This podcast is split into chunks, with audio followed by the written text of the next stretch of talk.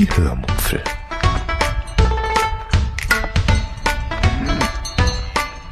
Aus dem Tagebuch einer Allgäuerin.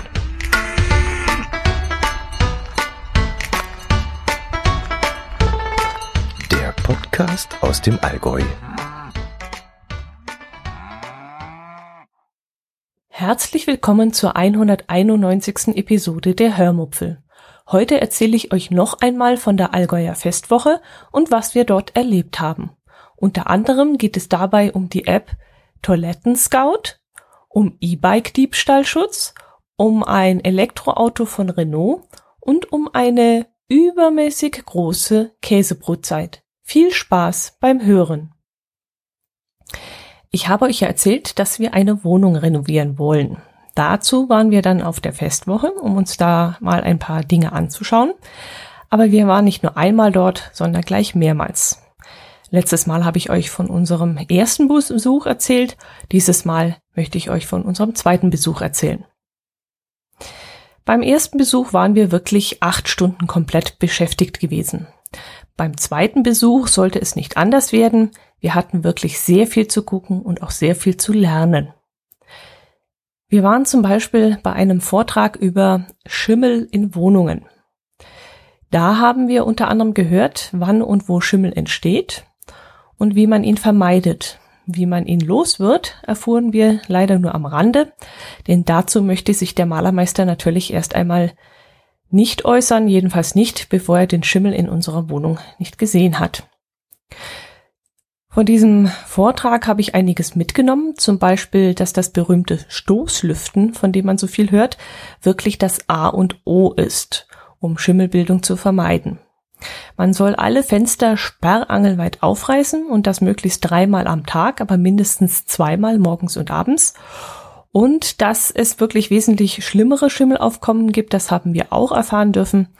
Und das hat mich ein wenig beruhigt, denn ähm, so haben wir vielleicht mit unserer Wohnung doch weniger Probleme, wie ich es anfangs dachte. Es wird also vielleicht gar nicht so schlimm mit der Entfernung des Schimmels werden. Und äh, ich schöpfte da schon ein bisschen die Hoffnung, dass es doch nicht ganz so arg werden würde.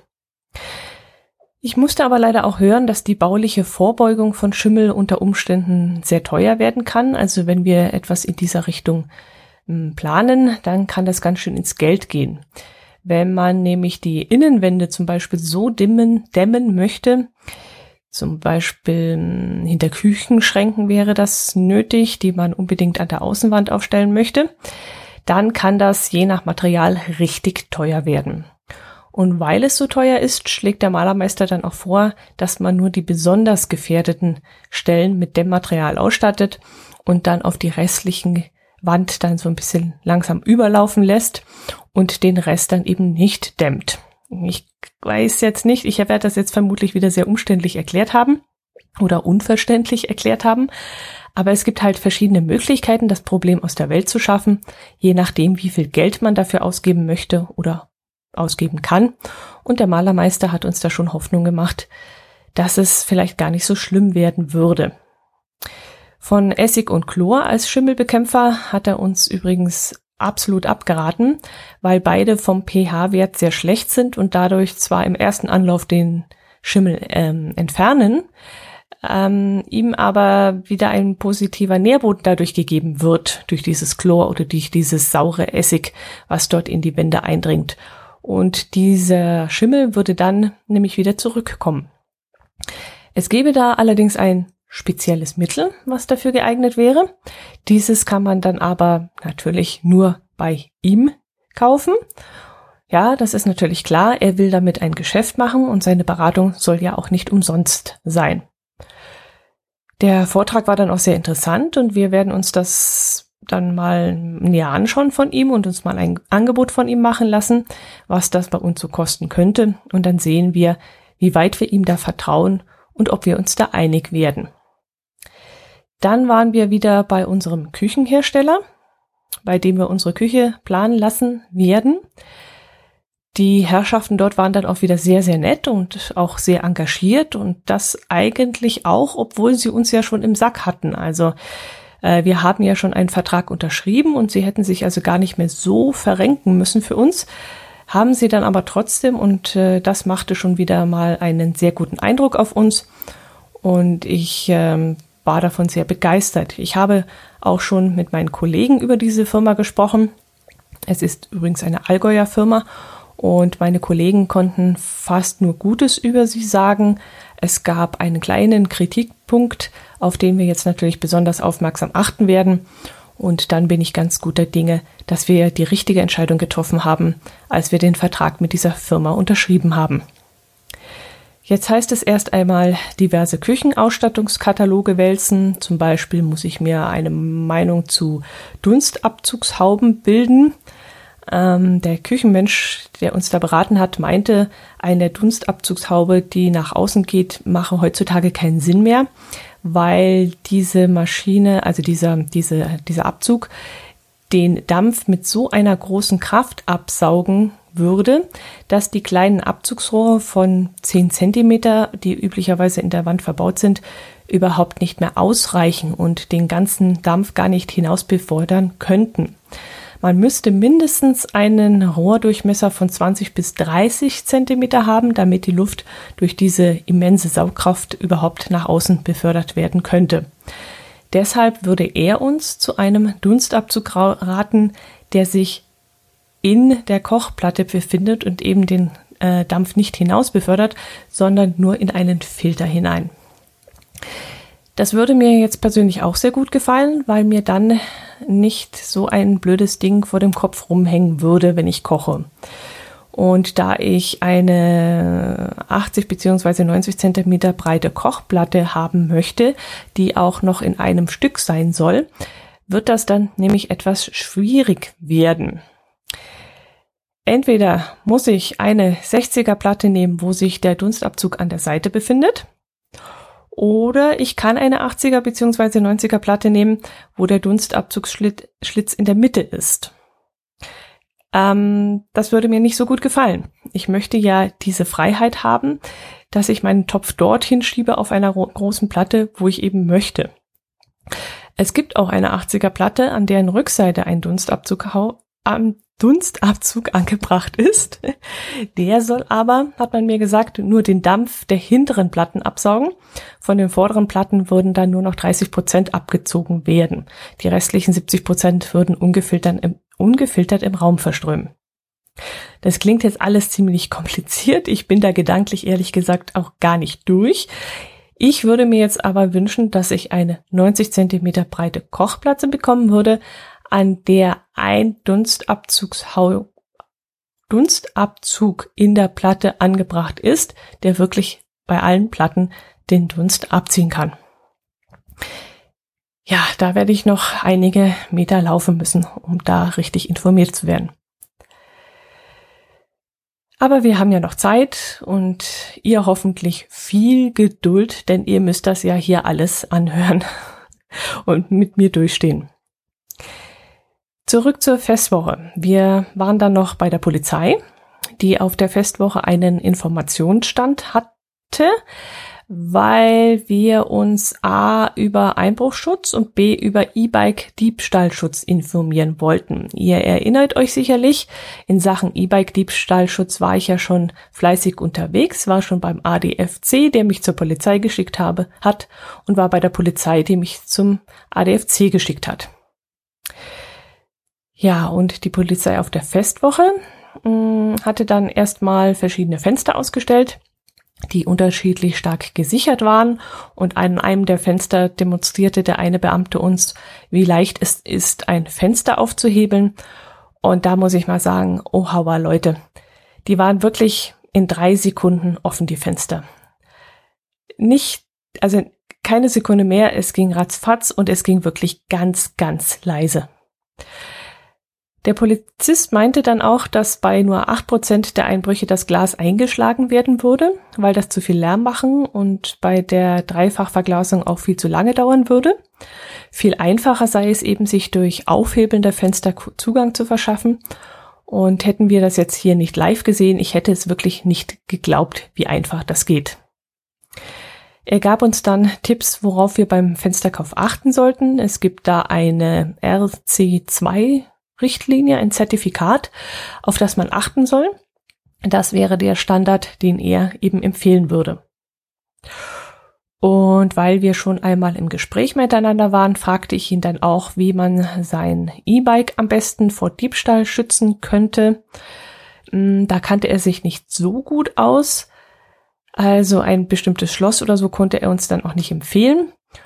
Und dass in mein, dass ich mein Fahrrad an einen festen Gegenstand kette, das war mir auch klar, das musste er mir nicht noch sagen.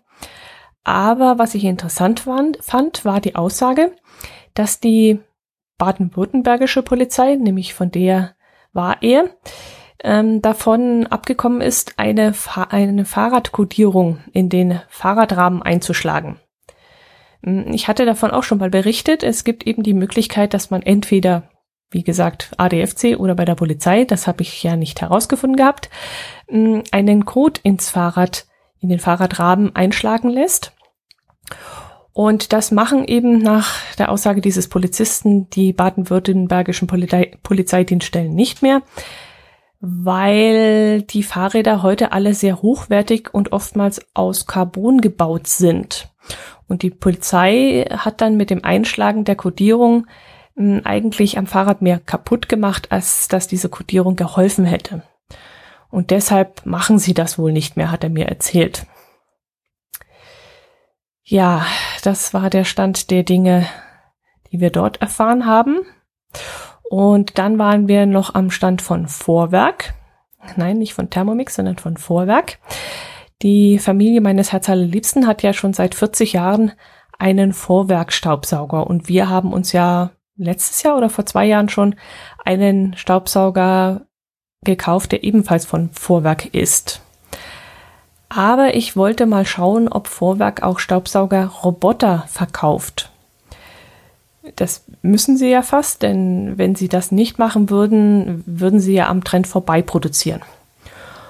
Und tatsächlich, sie hatten auch einen ausgestellt, und zwar einen, äh, zwar ziemlich hinten in der hintersten Ecke, aber es gab wirklich einen anzuschauen. Den haben wir uns dann auch mal vorführen lassen aber der fuhr dann nur auf einem vielleicht 1,50 Meter langen und 40 Zentimeter breiten Tisch und da konnte man sich nicht wirklich einen zufriedenstellenden Eindruck verschaffen.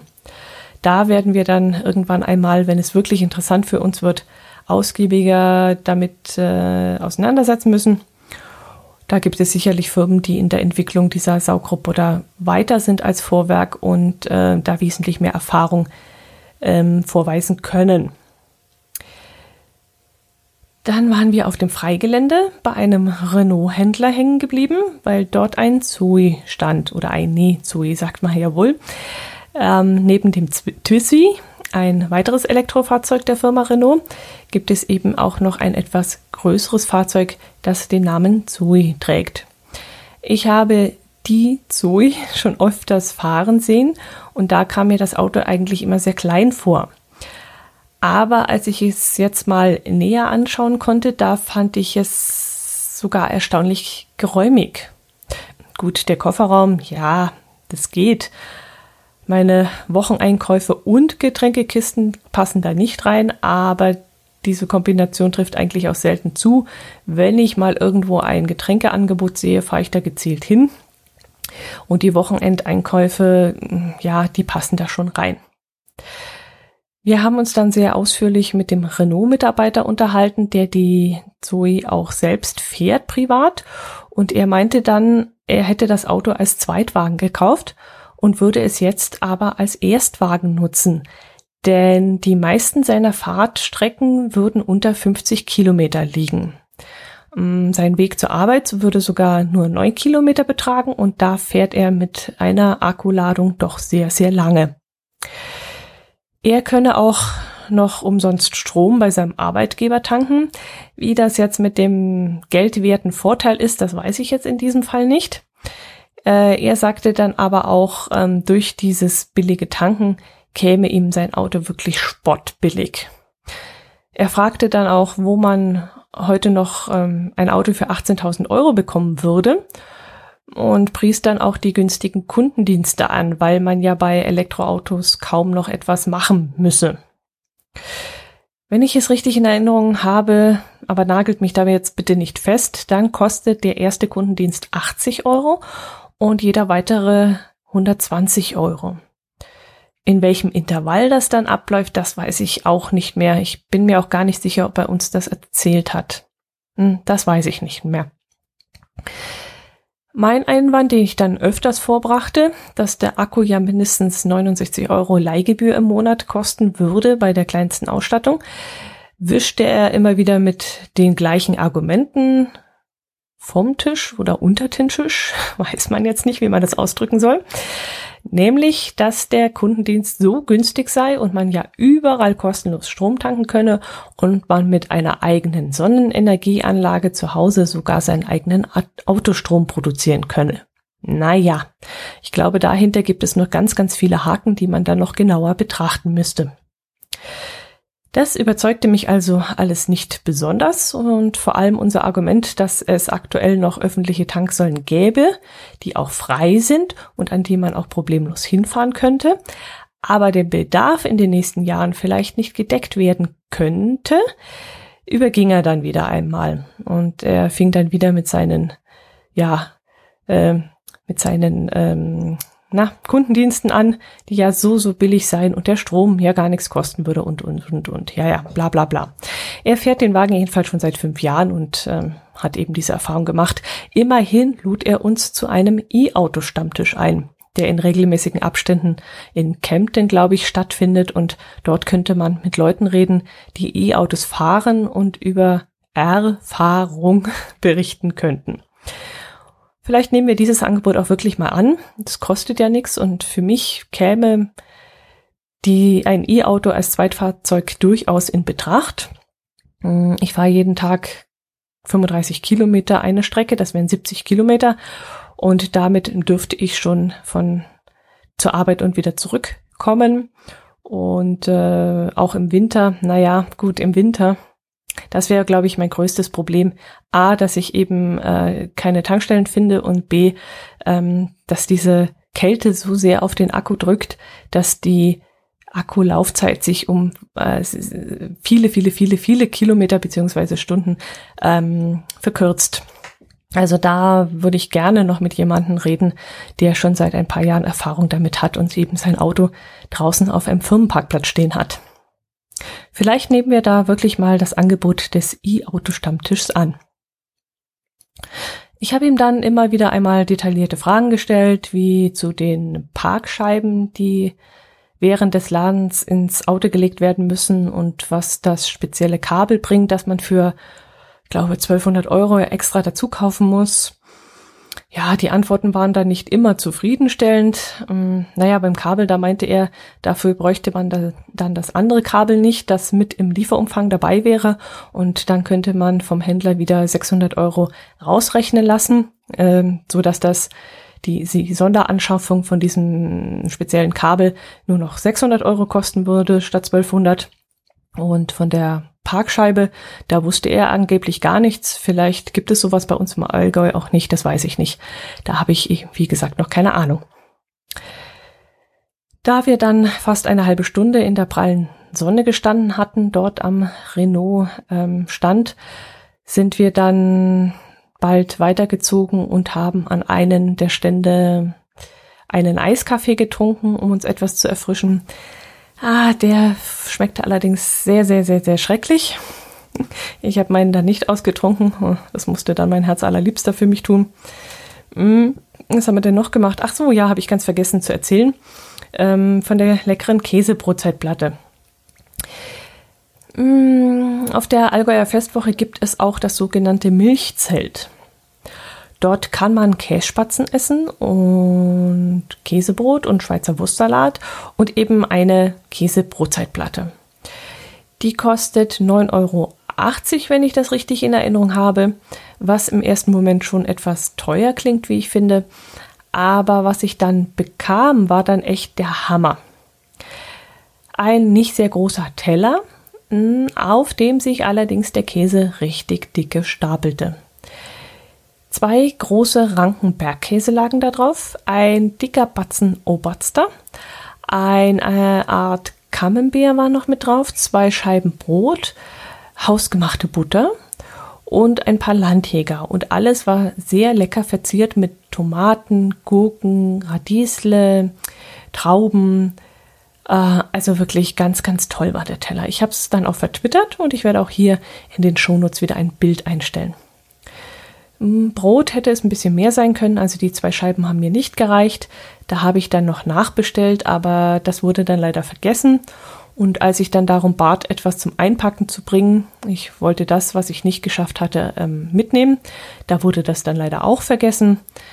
Erst als man bei uns abkassieren wollte und ich noch einmal die Verpackung reklamierte, wurde mir ein ja, Pappschälchen und eine Serviette gebracht oder mehrere Servietten, in denen ich ein Käsestück und die Landjäger notdürftig einpacken konnte. In dem Milchzelt wurden dann auf einer Bühne auch Vorträge über Landwirtschaft gehalten. Zum Beispiel stellte eine Jungbäuerin ihren Biohof vor. Mm, Im Anschluss daran durfte man dann Fragen stellen, aber ich war leider zu weit weggesessen, um das tun zu können. Ich hatte auch mein Aufnahmegerät an diesem Tag nicht dabei, sonst hätte ich sie mir hinterher geschnappt und mal gefragt, was einen jungen Menschen dazu motiviert, den Hof zu übernehmen und sich dem Höfesterben entgegenzusetzen. Das hätte mich wirklich sehr interessiert. Die junge Landwirtin, die züchtet dann auch das Original Allgäuer Braunvieh nach und hat jetzt ungefähr, oh, wie viel waren das? 15 bis 20 Tiere davon im Stall stehen? Ich glaube, so um den Dreh war das. Mm, aber das Verhältnis von Allgäuer Braunvieh zu den restlichen Rindern, das war, glaube ich, wenn ich es richtig noch im Kopf habe, eins zu fünf. Und das soll aber in den nächsten zehn Jahren anders werden. Sie will eine reine Allgäuer Original Braunviehherde haben. Jo, das war das. Ähm, auf dem Hinweg zur Festwoche, bevor sich die Pforten öffneten, äh, mussten wir noch auf die Toilette und das möchte ich euch auch noch kurz erzählen. Ja, wir mussten auf die Toilette ganz dringend und das konnte nicht warten. Und ich wusste jetzt auswendig nicht, wo in Kempten äh, eine Toilette zu finden ist. Ich wusste, dass es unten am Rathausplatz eine gibt, aber das war zu weit von uns entfernt. Also habe ich die App Toiletten Scout gestartet, die ich seit meinem Rügenurlaub auf meinem Smartphone installiert habe. In dieser App kann man schauen, wo es in der Nähe öffentliche Toiletten gibt das funktioniert auch wunderbar. Allerdings lebt das Projekt natürlich auch nur wieder von der aktiven Community. Und da konnte ich an dem Tag wieder meinen Beitrag leisten. Denn als mein Herz allerliebster das Parkhaus am Kolosseum gestürmt hatte, weil er darin eine öffentliche Toilette vermutete, da dachte ich mir, damit, wenn da jetzt wirklich eine Toilette gibt, dann könnte ich die eintragen. Und so war es dann auch. Es gab dort tatsächlich eine. Die Toilette war dann auch wirklich nicht in der Karte der App eingezeichnet und deshalb habe ich sie manuell hinzugefügt, was völlig problemlos und innerhalb von Sekunden, also ich glaube, das war, oh, keine Ahnung, was habe ich gebraucht, zehn Sekunden vielleicht, erledigt war. Einfach die Stelle auf der Karte antippen, wo die Toilette ähm, ist und das war's dann eigentlich auch schon. Und ich glaube, dass diese App für viele User in dringenden Momenten wirklich einen Mehrwert darstellt. Und wenn man sich dort als Nutzer anmeldet, dann ist es sicherlich auch kein Problem, der Community ein Stück zurückzugeben, indem man eine öffentliche Toilette in der App einfach eingibt, wenn man eine irgendwo findet und das Projekt eben dadurch unterstützt. So viel ich weiß, habe ich für die App nichts bezahlt. Es ist eine kostenlose Version. Und äh, wie gesagt, es lebt vom Geben und Nehmen. Und wenn man eben eine Toilette sich anzeigen lässt, dann ist es nur fair, wenn man auch wieder eine eingibt. Also merkt euch das. Toiletten Scout heißt die App und ich habe auch schon auf Deutsch mit dem Entwickler kommuniziert, weil ich eine kleine Kritik anzubringen hatte.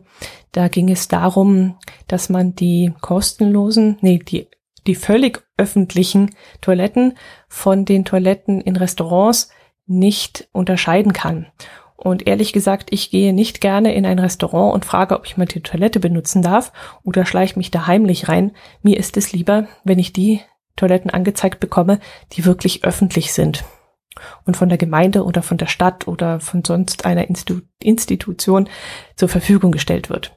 Und da hat mir der Entwickler eben geantwortet und das eben auf Deutsch. Also gehe ich auch davon aus, dass das ein deutsches Projekt ist.